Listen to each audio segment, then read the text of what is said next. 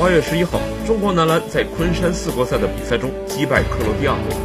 易建联状态回升，对中国男篮来说绝对是一个好消息。克罗地亚队之前和中国男篮就进行过热身赛，虽然昆山四国赛，克罗地亚队更换了不少球员，但球队的风格没有变。从比赛一开始，克罗地亚队的防守强度就非常大，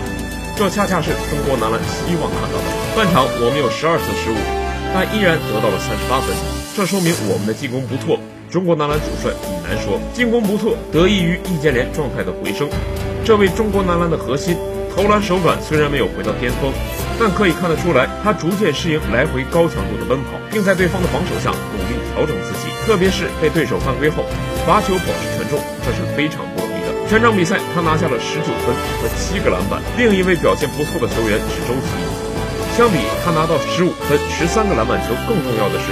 他的进攻方式的变化，他在不断的杀入篮下，给球队带来更多的帮助。